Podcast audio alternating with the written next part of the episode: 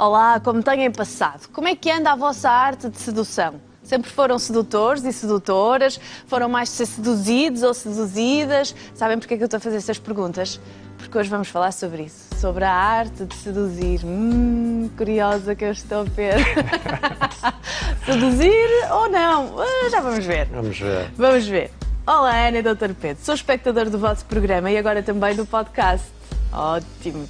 Um destes dias fui com a minha namorada comprar umas calças e fiquei de boca aberta. Eram umas calças push-up que levantam o rabo e, como se não bastasse, ainda traziam umas almofadas para as mulheres usarem por dentro e assim aumentar o volume do rabo. Tacão alto, caixas calças push-up com almofadas, silicone, sutiãs com almofadas que levantam e aumentam as mamas, maquilhagem, lentes de várias cores, etc, etc. O meu ponto é este: não andaremos todos a enganar-nos uns aos outros. É legítimo. Será mais para agradar os outros ou ao, ao, próprio? Também não me parece uma coisa só de mulheres. A conversa com a minha namorada e os nossos amigos foi interessante, mas gostava de ouvir a vossa opinião. Obrigada. Nada a ver, nós somos. Uh, os nossos espectadores têm uma grande consideração por nós. Sim, sim. Gostam de nos envolver nas conversas. E se, e se a conversa discussão. entre amigos, lá com os amigos dele foi agradável eh, eu também pus-me a pensar em associação livre com, com a carta e também, e também foi muito agradável. É? Sabias que havia calças push-up? Uh, não. Com mas, almofadas? Com al... o que significa que a pessoa depois de desmontada pode ser bastante diferente. Bastante que... diferente. o, bom, relativamente à pergunta que nós pomos aí, é? se é a sedução a arte do engano, Sim. Uh, eu vou ser claro, como é o meu hábito, uh, sim e não.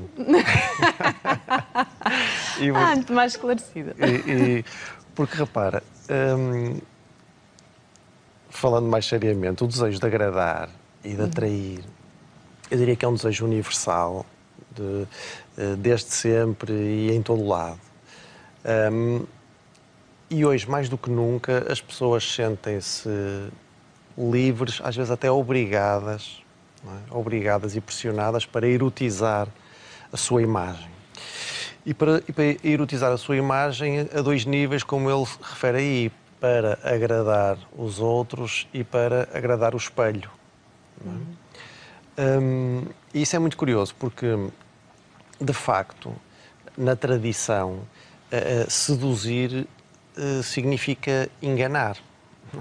Mas enganar para quê? Enganar para atrair, para conquistar e para possuir o outro. Agora, um, dentro da minha profissão, nós sabemos que um, a capacidade de seduzir é prévia à capacidade de engano. É? Portanto, quando, quando nós aprendemos a enganar, quando a criança aprende a enganar, quando a criança aprende o efeito que a sedução pode ter, quando a criança aprende a capacidade de mentir, já muito antes disso seduziu e foi seduzida, não é? Portanto, eh, é qualquer coisa que começa, se quiseres, nesta relação precoce mãe-bebé, com quem diz mãe diz pai, não é? Quer dizer, mas com, com, em que há todo um jogo de sedução, as cantilenas, os cheiros, os beijos, o toque. Um... Então a sedução é mais inconsciente e o enganar é mais consciente ou não se pode pôr as coisas assim? Pode, pode, é exatamente isso, não é? A sedução é bastante mais inconsciente, não significa que depois nós, não, não, não percebendo isso, não utilizemos estratégias conscientes, uhum. sejam calças com almofadas uhum ou outro tipo de coisas para atingir o objetivo de seduzir. Uhum. É? Uh, mas o que eu digo é que nós não seduzimos apenas para enganar, nós precisamos da sedução. É a, minha, é a teoria do Dr. Pedro Fernandes. uh, uh, porque seduzir, no fundo, é sermos atraídos pelo prazer. É? tu repara, era o que eu dizia, isto tudo começa naquele jogo, nos, na sedução que existe. Pobre daquele que nunca foi seduzido pelos seus pais em bebê e que não pôde entrar neste jogo de sedução com os seus pais. E, portanto, há este jogo de sedução com os pais, depois há um jogo de sedução mais à frente com o espelho, em que o jovem quer agradar o espelho, quer, -se, quer seduzir o espelho, para depois poder seduzir os outros. Não é? Se quiser, este é o, o ciclo do amor é, é muito este, e daquilo que nós vulgarmente chamamos a autoestima, é nós precisamos de ser amados, para gostarmos de nós saudavelmente para depois poder gostar dos outros, sem que seja aquela coisa mais ansiosa. Não podemos ficar fixados no gostarmos de nós, senão ficamos claro. como Narciso, espelho meu, espelho meu, alguém mais bonito do que eu. Mas também, se não fomos amados antes, corremos o risco de muitas histórias que nós já ouvimos no programa, que é eu tenho tudo, ele ou ela dá-me tudo, mas eu estou sempre insatisfeita, uhum. estou sempre vazia. Não é?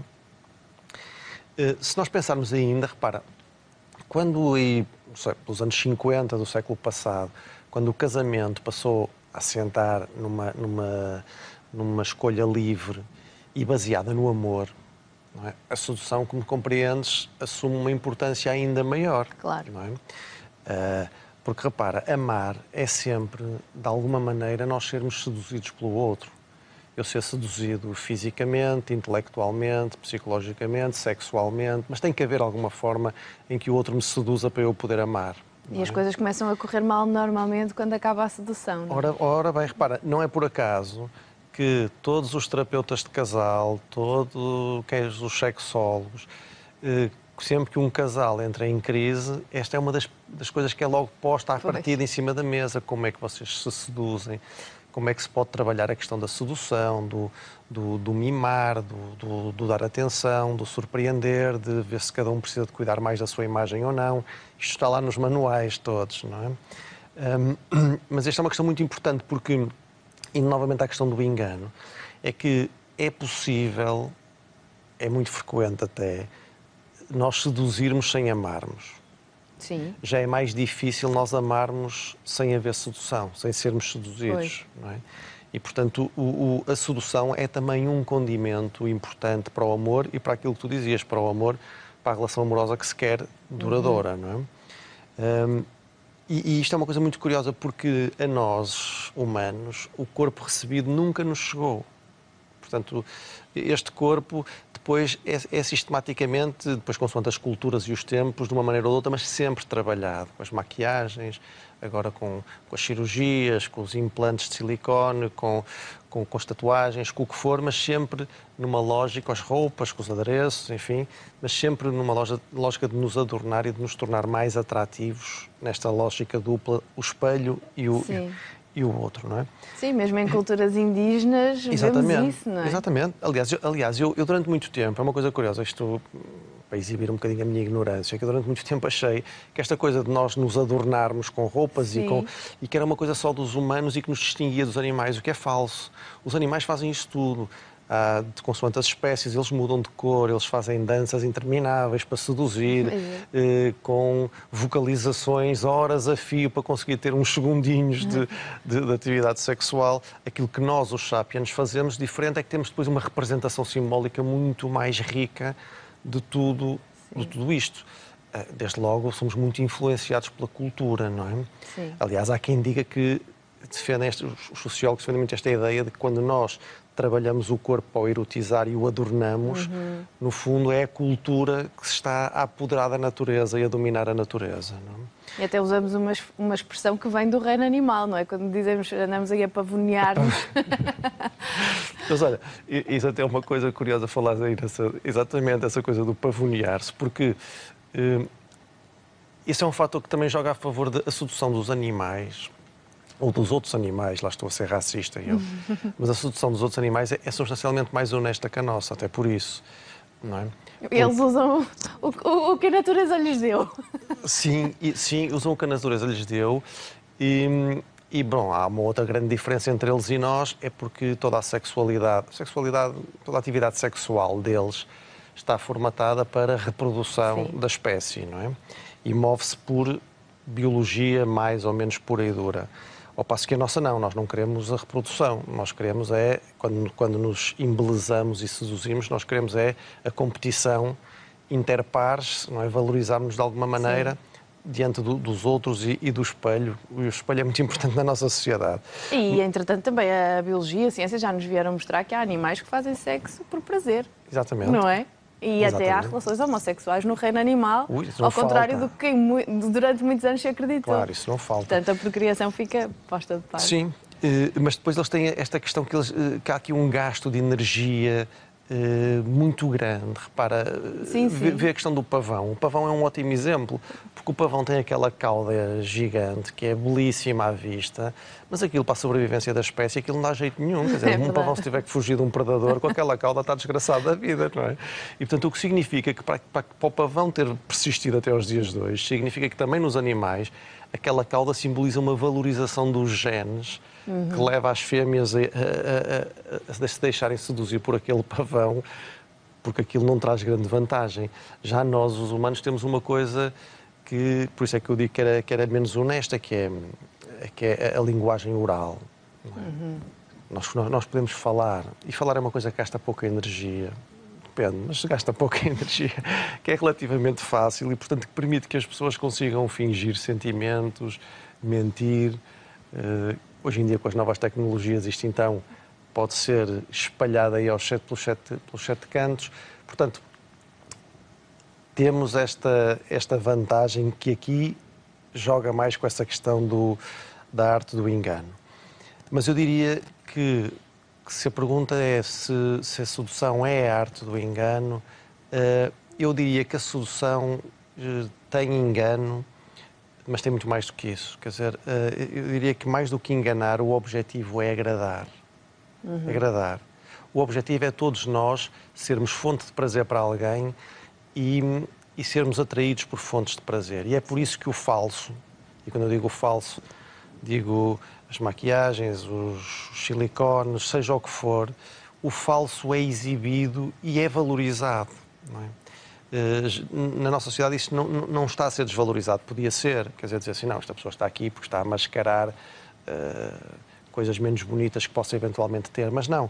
Quer dizer, o falso é exibido, é valorizado e porquê? Porque dá prazer. E, portanto, é por isso que eu acho que a sedução tem muito esta questão ligada ao prazer, de nós nos constituirmos como fonte de prazer para alguém e, e sermos atraídos também por, por fontes de prazer. E, portanto, que é uma coisa muito curiosa, porque numa, numa sociedade em que tu ouves muito este discurso, o importante é ser, é ser genuíno, é ser eu próprio e, e se eu não gostar de mim, quem gostará e não sei o que É ao mais. mesmo tempo a sociedade que nunca se preocupou tanto com a imagem aqui- como agora. Aqui é um bocado isso. Quer dizer, aqui é um bocado, aqui é um bocado olha, eh, mais não te mostres tanto como és, mostra-me como me agradas, não é? Mesmo que para isso seja preciso estes, estes adornos, estes, estas coisas mais, eh, mais em falso, não é? Portanto, significa que nós gostamos de seduzir, nós gostamos de Sim. ser seduzidos. E não nos importamos de, ser, de sermos ligeiramente enganados. Não, é exatamente isso. não é? Desde que o. Claro que depois eh, depende do, do- do- grau de engano, não é? Que isto, Sim. a que isto Não vai. pode ser uma fraude. E depende, e depende sobretudo, repare, depende sobretudo depois do objetivo, porque a sedução que eu estou a falar é a sedução. hum, é boa, é, é seduzir numa lógica de seduzir para captar a atenção do outro, para o conquistar, para o possuir. Não é na lógica, por exemplo, dos sedutores compulsivos, não é? Sim, Que é claro. a lógica de magoar, é a lógica de conquistar e deitar fora, e de humilhar e de magoar o outro. Não é nessa lógica que eu estou a falar. Mas nesta sim, portanto, eu diria que como tu disseste muito bem, a sedução, esta sedução de que eu estou a falar, tem muito de consciente, mas também de inconsciente. A outra, a do engano, é mais consciente, é uma Sim. estratégia de, mas no fundo, que é o objetivo de como é que eu me agrado e como é que eu agrado a pessoa que tenho, que, que tenho à minha frente e que Sim, porque desejo quando- a pergunta dele faz sentido, não é? Porque quando, quando uma pessoa opta por, por- pronto, por estas soluções que ele aqui fala, as, eh, fala, as calças push-up, o silicone, os sutiãs com almofadas, é para se agradar a si próprio e ao outro, não é? Porque não é só numa lógica de agradar ao outro, é olhar para o espelho e gostar. E, e quando tu dizes que as pessoas não se importam de ser ligeiramente enganadas, hum, também tem a ver com a forma como se vêem ao espelho, porque vamos pôr as coisas Claro. assim. Um homem, ah, numa relação heterossexual, um homem provavelmente vai gostar mais de uma mulher que goste de se ver ao espelho, que goste do, do, do que vê ao espelho, não é? Porque essa mulher vai ser mais confiante, provavelmente mais atraente, vai ter um comportamento diferente na Mais bem cama. disposta, do- claro. Mais bem disposta do que uma mulher que esteja com a autoestima em baixo, não é? Que não, não gosta das suas mamas, não gosta de- das suas pernas, Claro que sim. não é? Por isso, ganham todos. Ganham todos, é, é isso. E, e- e- mas é aqui uma coisa que, que não fique que não fique entendido que estamos a falar só de mulheres, porque como, como o espectador Sim, sim, sim, põe, eu dei o exemplo isto, isto são os homens também Claro, fazem claro. isto e, e cada Claro. vez mais. claro, e cada vez mais, sim.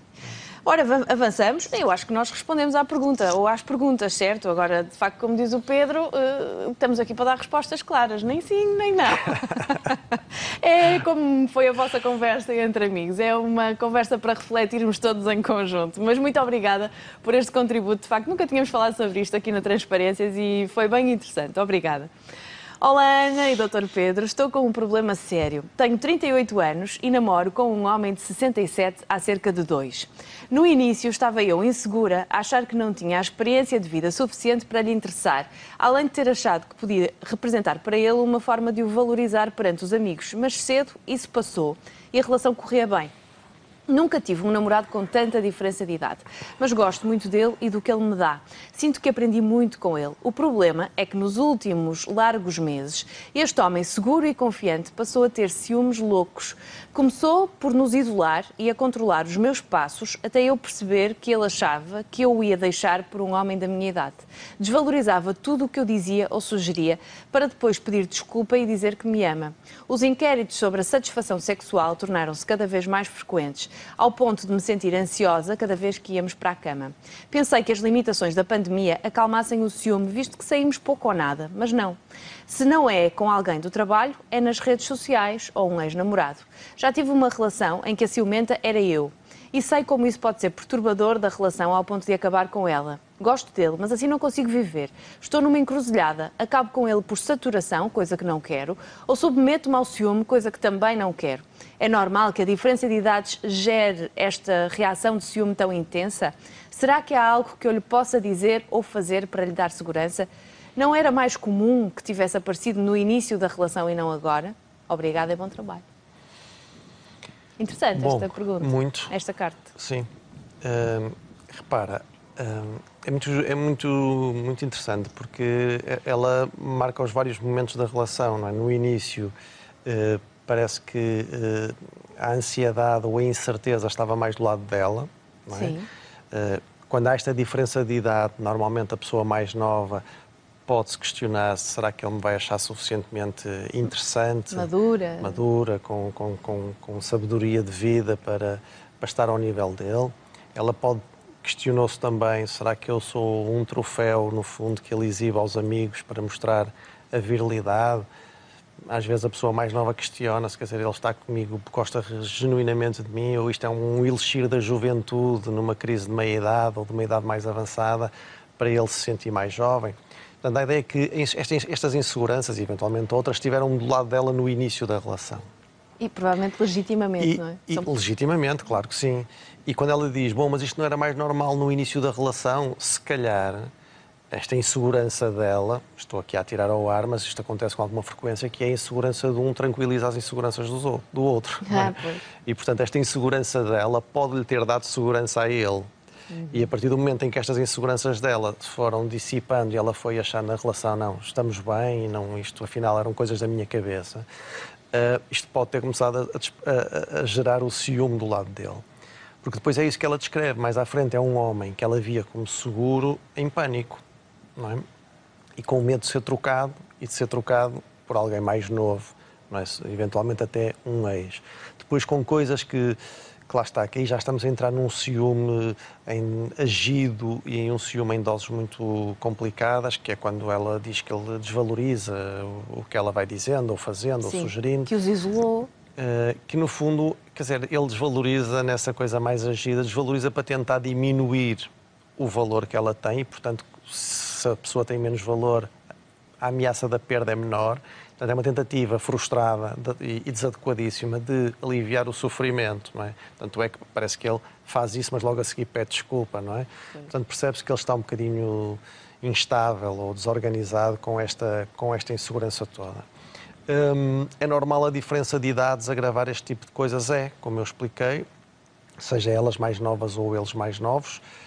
Hum, esta ideia de que me vai trocar por alguém mais novo, tal como no início o mais novo pode achar que não está à altura de alguém tão, tão, tão experiente. Olha, um dos, um dos casos, um caso em que isso também pode acontecer é, por exemplo, quando numa relação em que há um problema de fertilidade, em que não conseguem engravidar e depois dos exames feitos se percebe que isto é mais até da mulher. As mulheres vivem isto com grande angústia de ele se calhar vai-me deixar por alguém que lhe dê um filho que eu não consigo dar.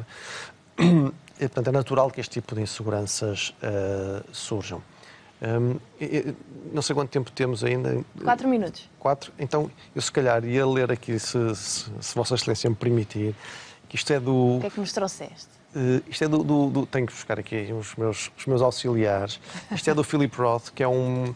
que é o, é o Animal Moribundo. Isto é um dos meus livros preferidos e isto é um dos meus autores preferidos. Acho que é um, um prémio Nobel que ficou por dar e que isto é a relação de um professor universitário sexagenário com uma aluna de 26 anos, penso eu. E há aqui umas passagens que eu acho que refletem muito bem tudo isto que a espectadora está a dizer. Em primeiro lugar, uma coisa que ela não diz, mas que não deixa de ser importante. Então, é ele a falar, o mais velho. A maioria das pessoas apavora-se com a vasta diferença de idades, mas é precisamente isso que atrai Consuela. A excentricidade erótica é tudo quanto a maioria das pessoas registra e registra como uma coisa repugnante, uma farsa repugnante. Mas a idade que eu tenho possui um grande significado para Consuela. Essas raparigas que andam com cavalheiros velhos não o fazem apesar da idade, são atraídas pela idade. Fazem-no pela idade. Porquê?